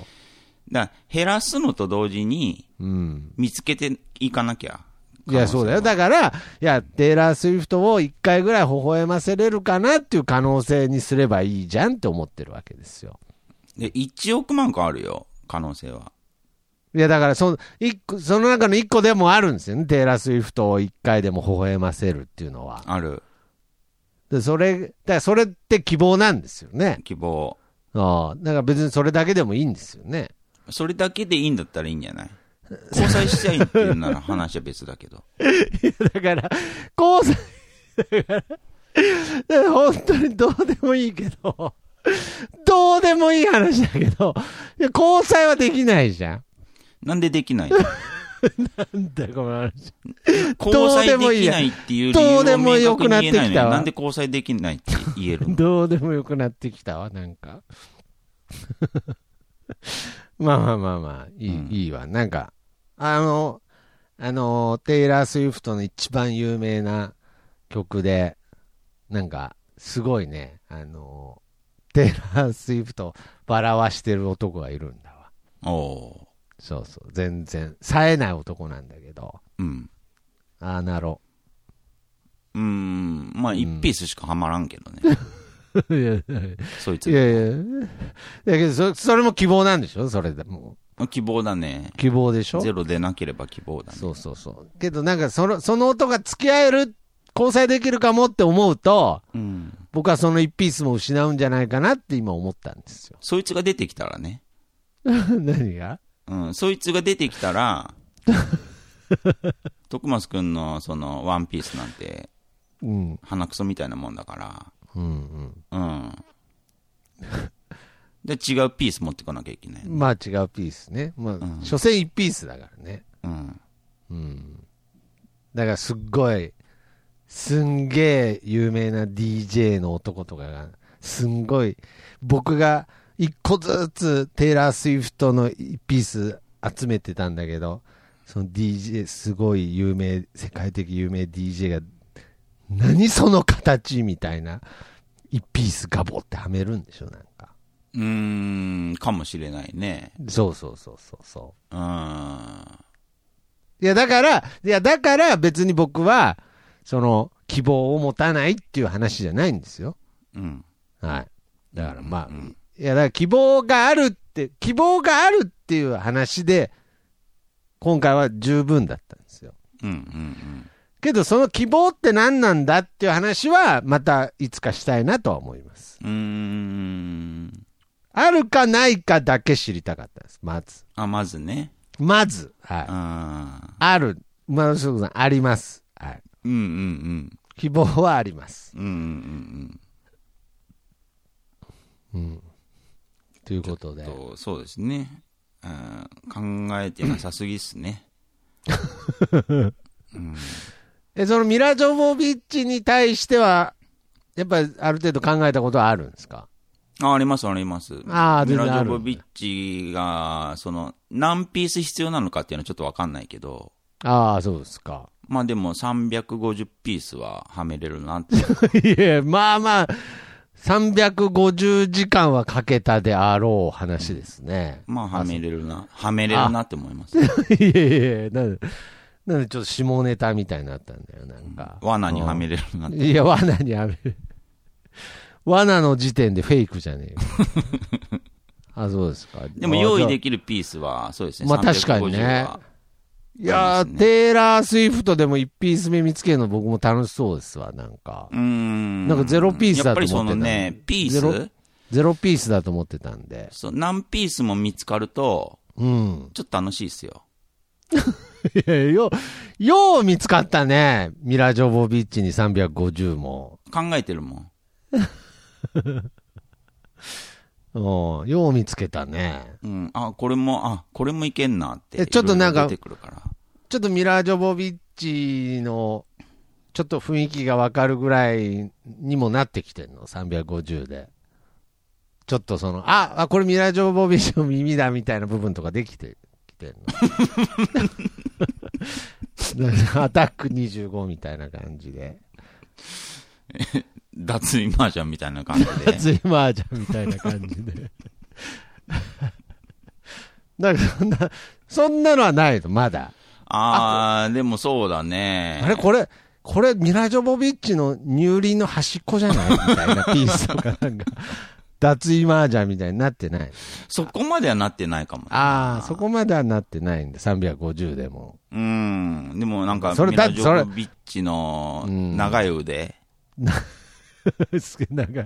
長い腕が魅力の一つなんだ。長い腕が、ちょっとなんか見えたかなとか。ああ、見えたかなとかはあるんだ。うん。まあ、しゃあないな、ミラ・ジョボビッチだもんね。そだからこれ、だ別にちょっとまた対象変えると、う。うん。全然、その、探すとこからしないといけないけど、うん。あ、ミラ・ジョボビッチよりもっとピース数集めれるかもみたいなのもあるんだ、場合によっては。あ、人によって違いますね、それ は。対象によって。そりゃそうでしょああ、そういうのもあるんだ。うんけど、それも一から考えないとダメだよね、ちゃんと。う。あ考えないとダメ。ああ、そうだね相手をリスペクトして。ああ、そうだよね。うん。それはそうだよね、なんか。それはピースの少ない人もいるから。そうだよね。ミラ・ジョボビッチで使えたんだから、こっちだったら使えんだろうみたいに言って、無理やり入れたりしちゃダメなんだよね。なんかそれはいかんよだからそれはいけないよね。うん。それ10ピースでいける人もいるよ。うん。 ああ。これは別にその、何その、例えば僕は男ですから、その、女の人を軽く見てんじゃなくて、うんうん。自分がそうだかうんうんうん。ら。うん。人によっては、そうですね、僕って10ピースでいいけてしまうな、とか。ああ、はいはいはって考えると、ピースの数も人によってバラバラ。い。まあ人によってバラバラってことですね。うん、まあそれが相性っていういうのかわかんないけど。ああ、なるほど。はいはいはい。わ、かりました。うん。だからまあ、一ピースはあるってことですね。うん、あるあるある。まあ絶対に。うん、探してほしいですね。いや、まあけどね、すごい、ね、あのー例えばね、馬戸正子さんがどの芸能人に対してその嫉妬心を覚えたか知らないですけれど、まあじゃあ例えば今回のその、堂本剛さんのね、結婚にこう、嫉妬を抱いたとしたら、なんかその1ピース入れただけでも、すごいなんか自分の中で満足感があるかもしれないですよね、なんか。ああ、つって。あうあ、んそうですね。まあまあまあ。うん。ね自分でもいけたのにって思うかもしれない ですね。そうそうそうそう。ねえ、お幸せにって、もっと清々しく思えるかもしれないです。一ピース見つかっただけでね。う。うんん、頼んだぜ、剛とか言えるかもしれないですからうね。ん。だからそれが1ミリもないとか言っちゃって、まだ身長もちゃんと測れてないのに、うん。 1ミリもございする可能性がないとか言ってるから、うん。嫉妬しちゃうんですよね。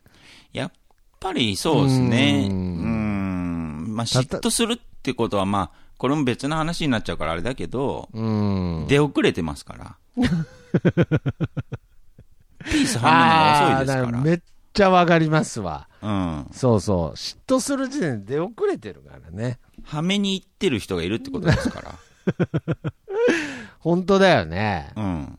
全くノーマークだったはずだもん。本当そに。うそうそうそう。そう考えるとすごい、さすが堂本剛というかね、うん。ノーマークな感じだったよね、なんか。そうだね。俺はもう絶対遠藤久美子と結婚すると思ってたからさ。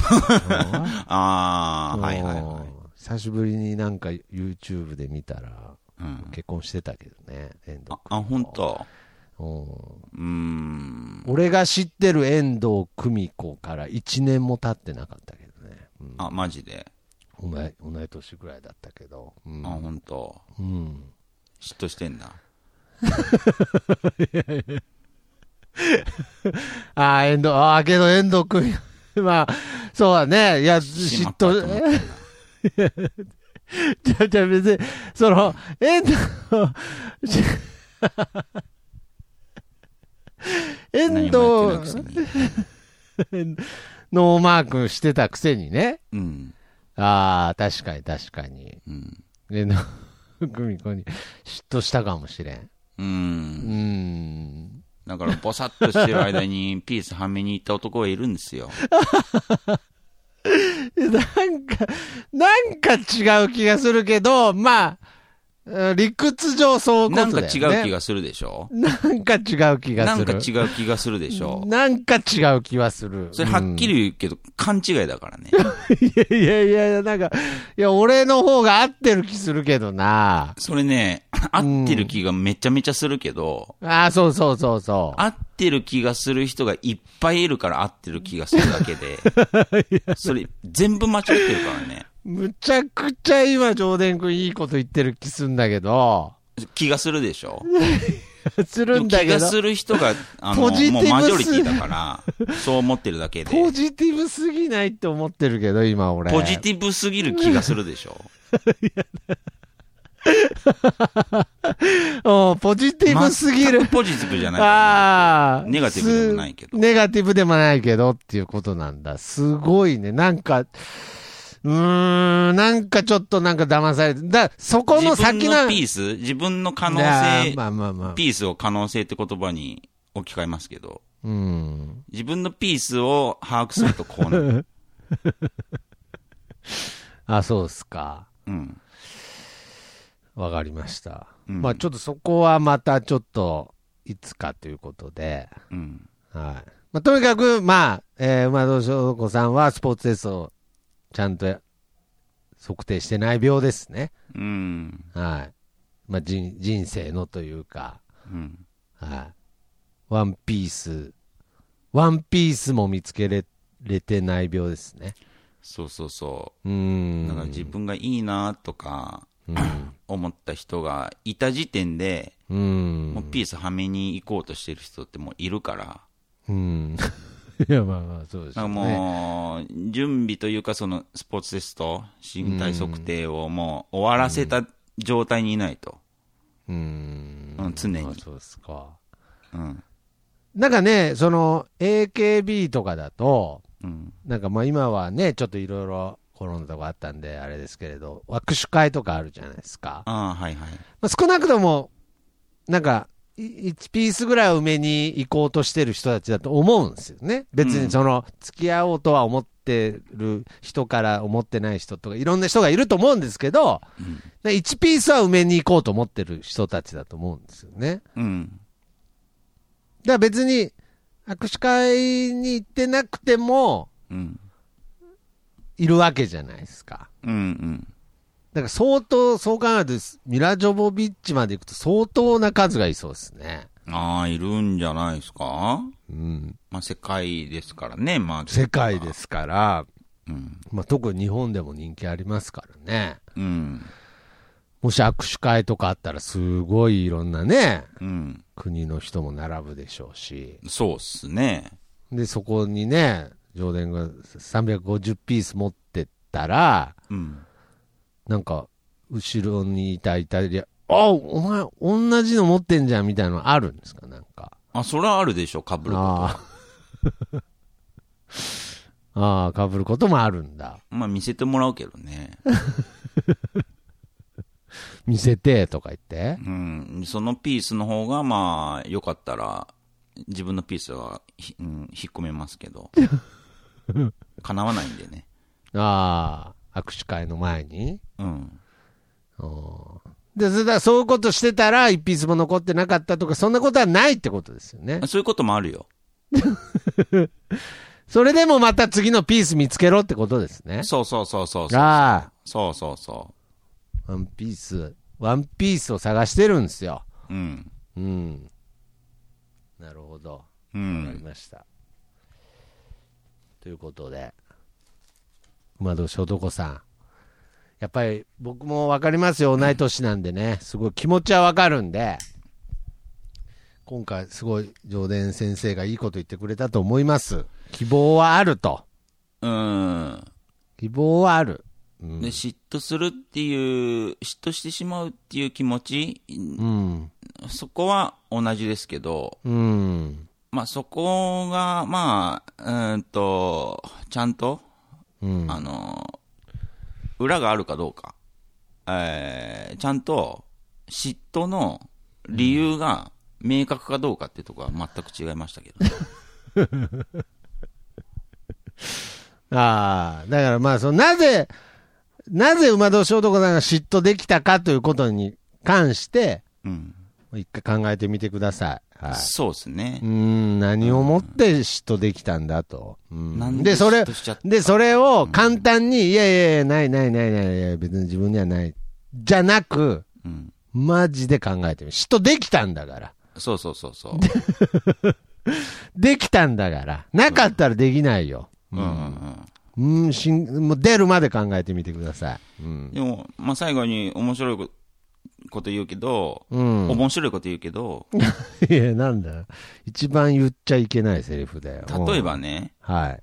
うんと、もう誰でもいいですわ。うんあのー自分がちょっと気になってた人が、うん。交際やら結婚したときに、うん。えー相手のうん。男性のステータスがうん。 1ミリも分からなかったら、多分嫉妬って限りなく少ないと思いますよ。その、データがデータがなさすぎると。え、その、まあ、例えば、一般人。一般人ってだけでもデータですか らね。あうん。なんなら男か女かも分からなかった ら、あ。だから、それ、それが何なんですよ。だから、そのデータが、データがないということは、等しにならないっていうことですかそうそうそう。データがなさすぎると ね。要するに、うん。データっていうのはピースでもあるか うん。ら。うん。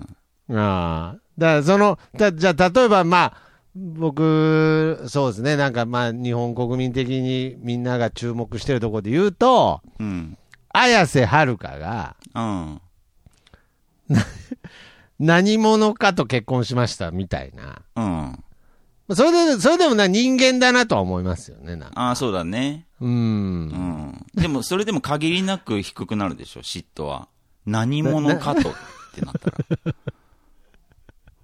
綾瀬はる、綾瀬はるかぐらいになったらもうそういう報道の仕方の方がいいかな。だもかうらその何者かの可能性が全くわかんな いから、嫉妬しづらいんですよ。うん。うん。うん。未確認の何かと、みたい な。結婚しました、っつって。結婚はしたんだウーマとってなっらさ。結婚はしたんだ、みたいなね、なんかうん。うんううんん。それしか情報なかったらもう嫉妬できなくない まあ確かにもう、興味が別のとこ映ってるけどね、もう。そうそうそうそうそうんってことは、 ああ、なるやほどっね。ぱり可能性、可能性。うんっていうものが嫉妬の原因だっていう。ああ、そうですか。うん。うん。なるほどね。うん。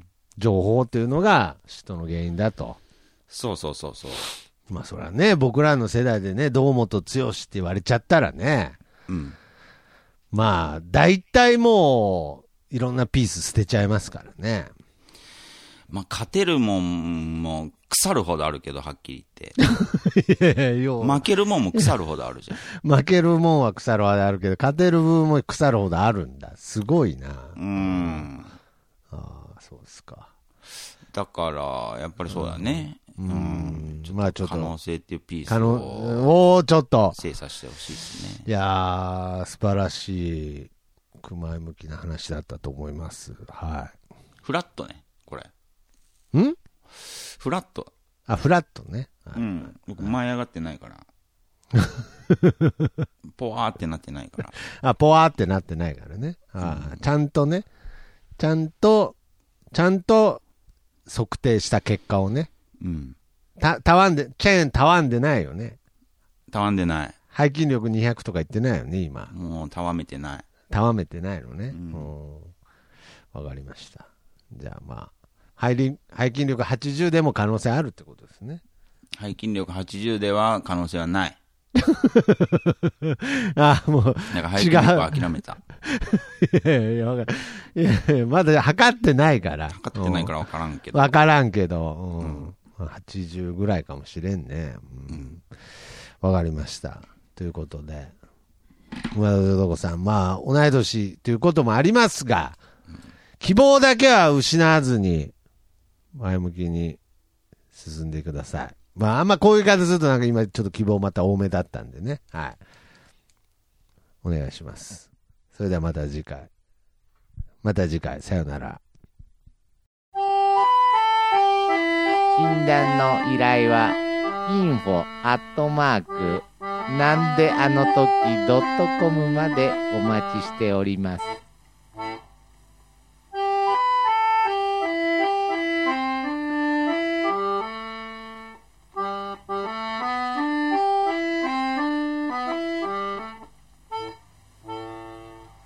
日本一四日の製材は親切実意を胸と同じ一致に病の根を掘り葉を尋ねその貢献を確かめて一致に愛役所たる責任を尽くし果たさぬそのためにおいちに進化種と隔てなく貧苦の人には制約せんおいちにおいちにの薬を買いなさい。